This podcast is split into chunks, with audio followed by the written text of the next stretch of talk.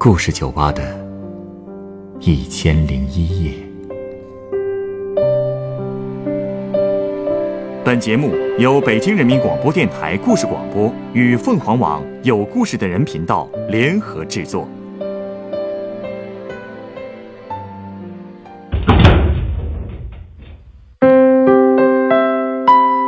欢迎光临故事酒吧。今天来到店里的这位客人，向我讲述了三十多年前的一个夜晚发生的故事。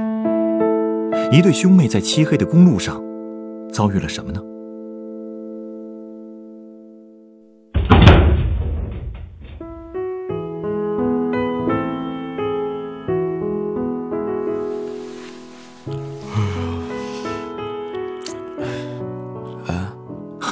吵醒你了，我是怕你这么趴着睡啊会冻着的，想给你盖个毯子。哎呀，真不好意思啊，我我怎么就怎么就睡着了？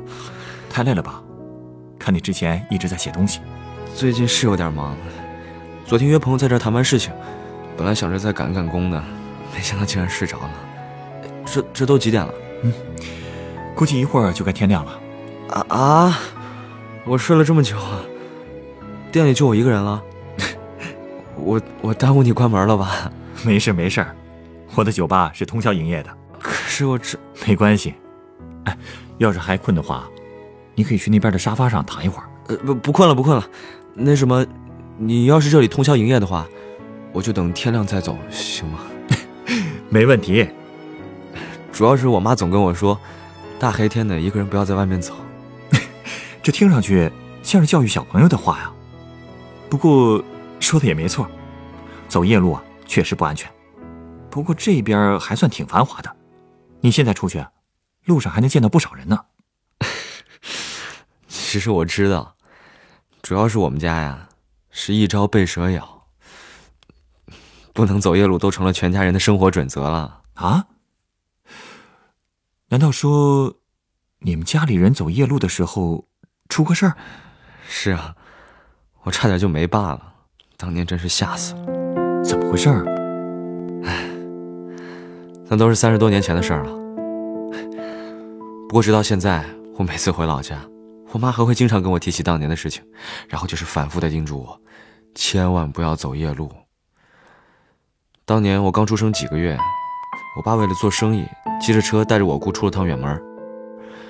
当时我妈就叮嘱他千万别走夜路，可是我爸就不听啊，总想早点把麻绳带回来卖钱养家。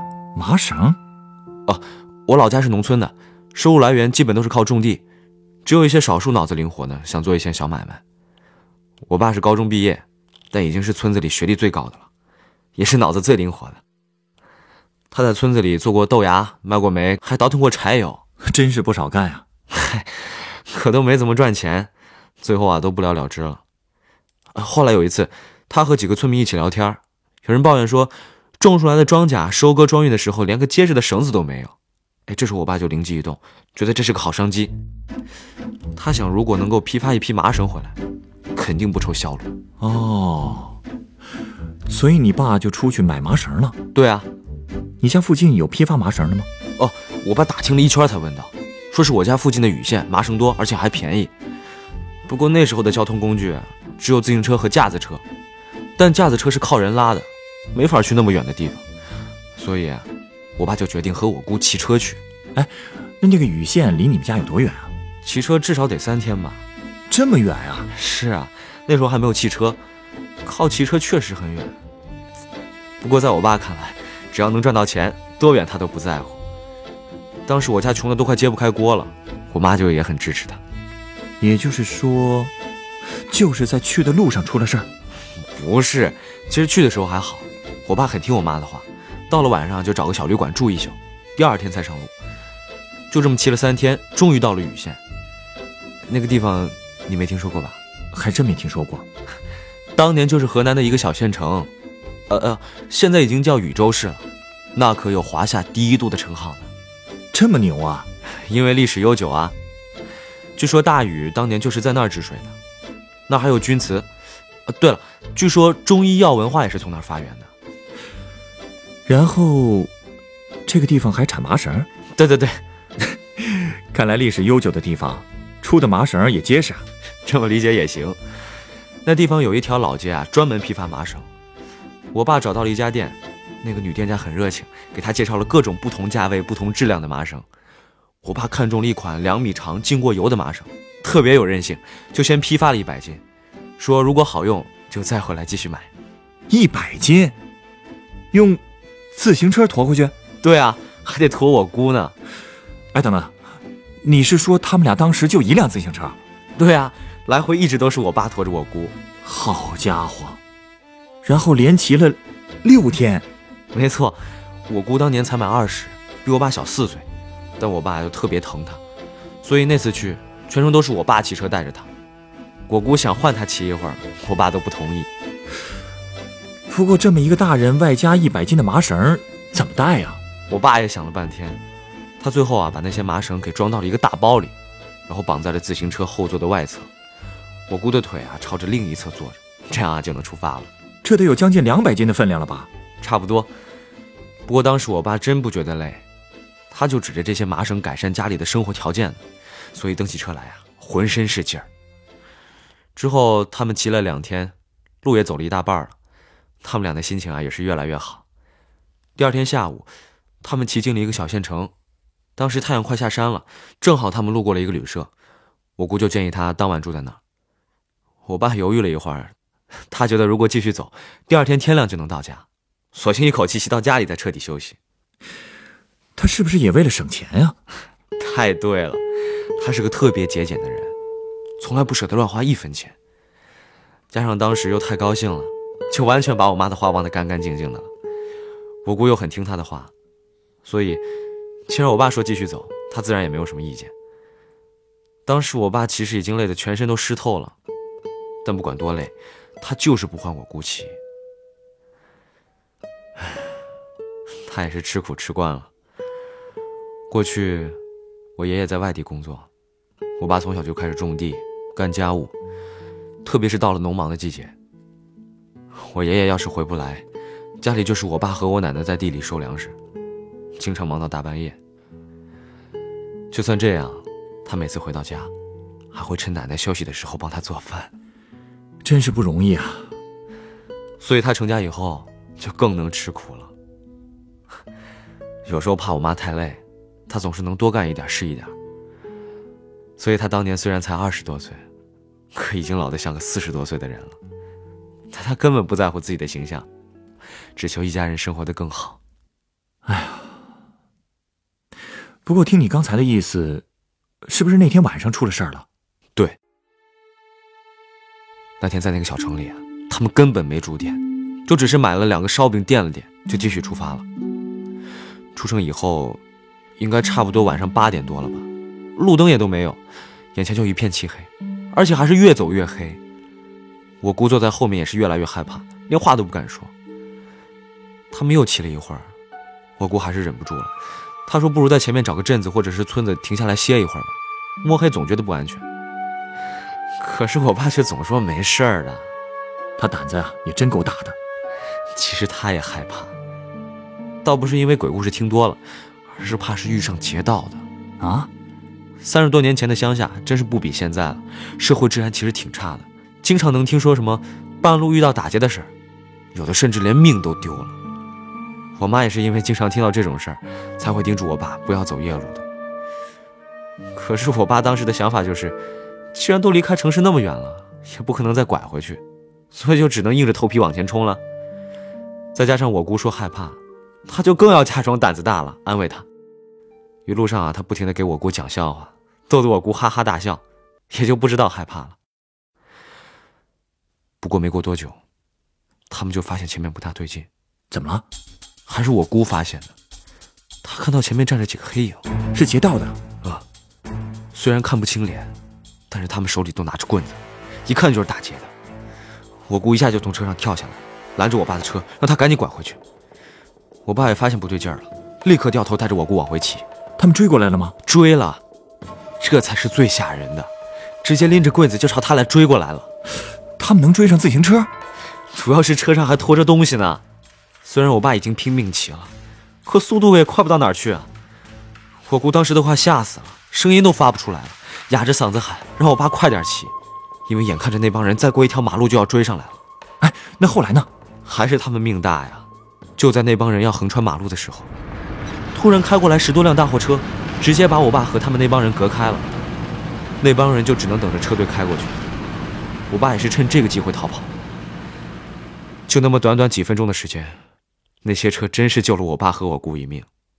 当时他们往前骑了好久才敢停下来休息，我爸都累瘫了，一边喘气一边发誓，以后再也不摸黑走路了。我姑啊就在那一直哭，真是太危险了。那之后他们也不敢继续骑了吧？是不敢了。当时他们歇了好一会儿，最后我爸决定再往前走，看哪儿有村子，随便找地方歇一夜，等天亮再回家。能找到吗？难呀。他们就在回头路上一直走，一直走，可连个村庄的影子都看不见。他们都不记得走了有多远，才终于看到路边有一个村子，而且在一户人家门口啊，他们还发现了一个打烧饼的炉子。炉子已经封了火，但还是很暖和。他们就围着那个烧饼炉子蹲了一夜。这也太惨了点吧？就没说找个人家进屋借宿一宿？那时候都已经凌晨三四点了。怎么好意思去敲陌生人家的门呢？能有个安全的地方待，他们已经就很知足了。他们就这么围着炉子，听着村子里的公鸡一声接一声的叫，谁也不敢说话，还是惊魂未定啊！肯定啊，估计他们也是越想越害怕，所以到天大亮了，他们才敢上路回家。而且就在回去的路上，他们又看到了让他们后怕的一幕。怎么了？他们路过昨天晚上遇到坏人的那个路段。竟然发现路面上有大滩血，啊，这怎么回事啊？正好当时路边站着几个农民在那议论，我爸就跟我姑赶紧跑过去问，一打听才知道，昨天晚上啊，有个拉架子车的男的，批发了一车的布回家，估计他也是想走夜路赶紧回家，没想到就遇到了那帮半路打劫的，那些人下手真狠直接拿着棍子就往那个男的头上拼命抡，那人怎么样了？直到天亮时。一个农民下地除草时走到这里，才发现有人躺在血泊里。后来打电话叫了救护车，人倒是拉走了，但是不是活着就不知道了。但好像送上车的时候，还有一口气。也就是说，如果前一天晚上你爸和你姑要被他们追上了，就那倒在血泊里的就是他们俩了。天哪！唉，所以我爸和我姑当场就抱头痛哭，恨不得跪下谢谢老天爷保佑。啊后来他们到家的时候啊，已经是下午四点多了。我妈当时正抱着我在房间里休息，我爸把车往院子里一放，就直奔堂屋找我和我妈。他抱着我亲了又亲，好像是已经一辈子没见过我似的。鬼门关口逃过一劫的人，恐怕都是这样吧。然后，他就都跟你妈说了。他可不敢说，最后还是我姑没忍住，把他们的遭遇全说了。我妈都听傻了，听完之后，她愣神愣了好久，之后才反应过来，冲我爸发了好大一通火，说：“你走的时候我就让你别摸黑路，你偏要摸黑路，以后就是饿死也不能摸黑路出门，知道吗？你要是有个三长两短，我们母子俩怎么活啊？”就这样，饿死也不能摸黑路，就成了我们家的座右铭了。怪不得呢，我妈说呀。那一晚上，她都在感谢上天保佑，还絮絮叨叨的跟老天爷说：“不图这次麻生挣多少钱，只要没事平平安安的，那就是最大的幸福。”说的对啊！哦，对了，那之后没多久啊，政府就开始严打。我听说那帮人最后都被抓了，最后都被判了重刑。之后那条路上的治安也好多了。不过就算是这样，我们家的心理阴影还是很大的。这个。我能理解，哎，我想问一句啊，那一百斤麻绳，最后赚到钱了吗？听我妈说，当时还是挣了一笔的。那就行，否则这一趟也太亏了。不亏不亏，至少让我爸明白了一个道理：什么都没有命重要，安全永远第一，而且一定要听老婆的话。这最后一点啊，才是最重要的。后来我们家的情况啊也慢慢好起来了，毕竟我爸那么勤快又聪明，再不富起来啊也没道理啊。就冲他那股子驮着两百斤还能连骑三天的干劲儿，迟早有一天会成功的。哎，按照我们店的规矩啊，既然你给我讲了个故事，我也要送你一杯鸡尾酒。稍等啊。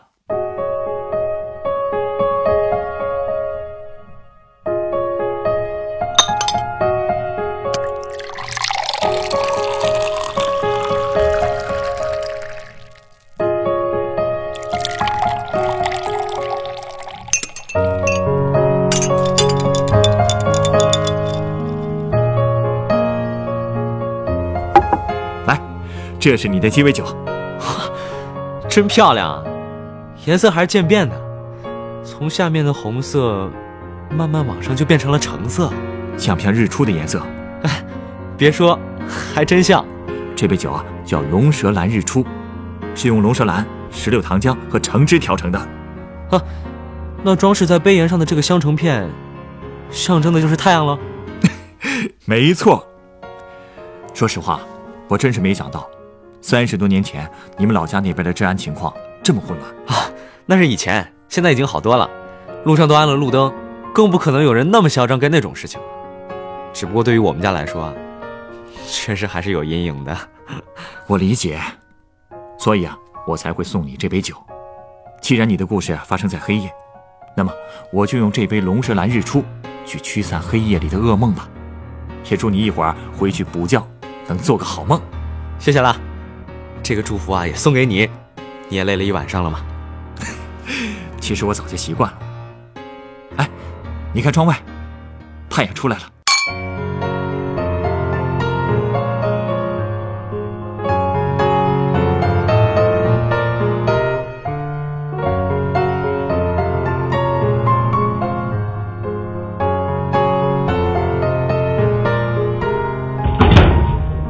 本故事选自凤凰网有故事的人独家签约作品。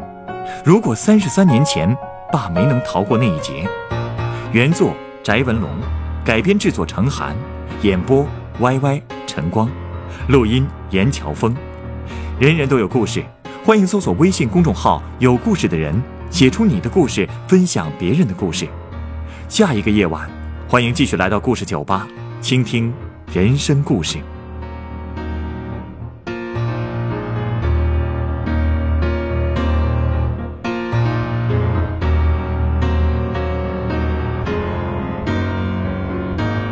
收听最新节目，请关注北京故事广播，工作日每晚九点播出的《故事酒吧》的一千零一夜。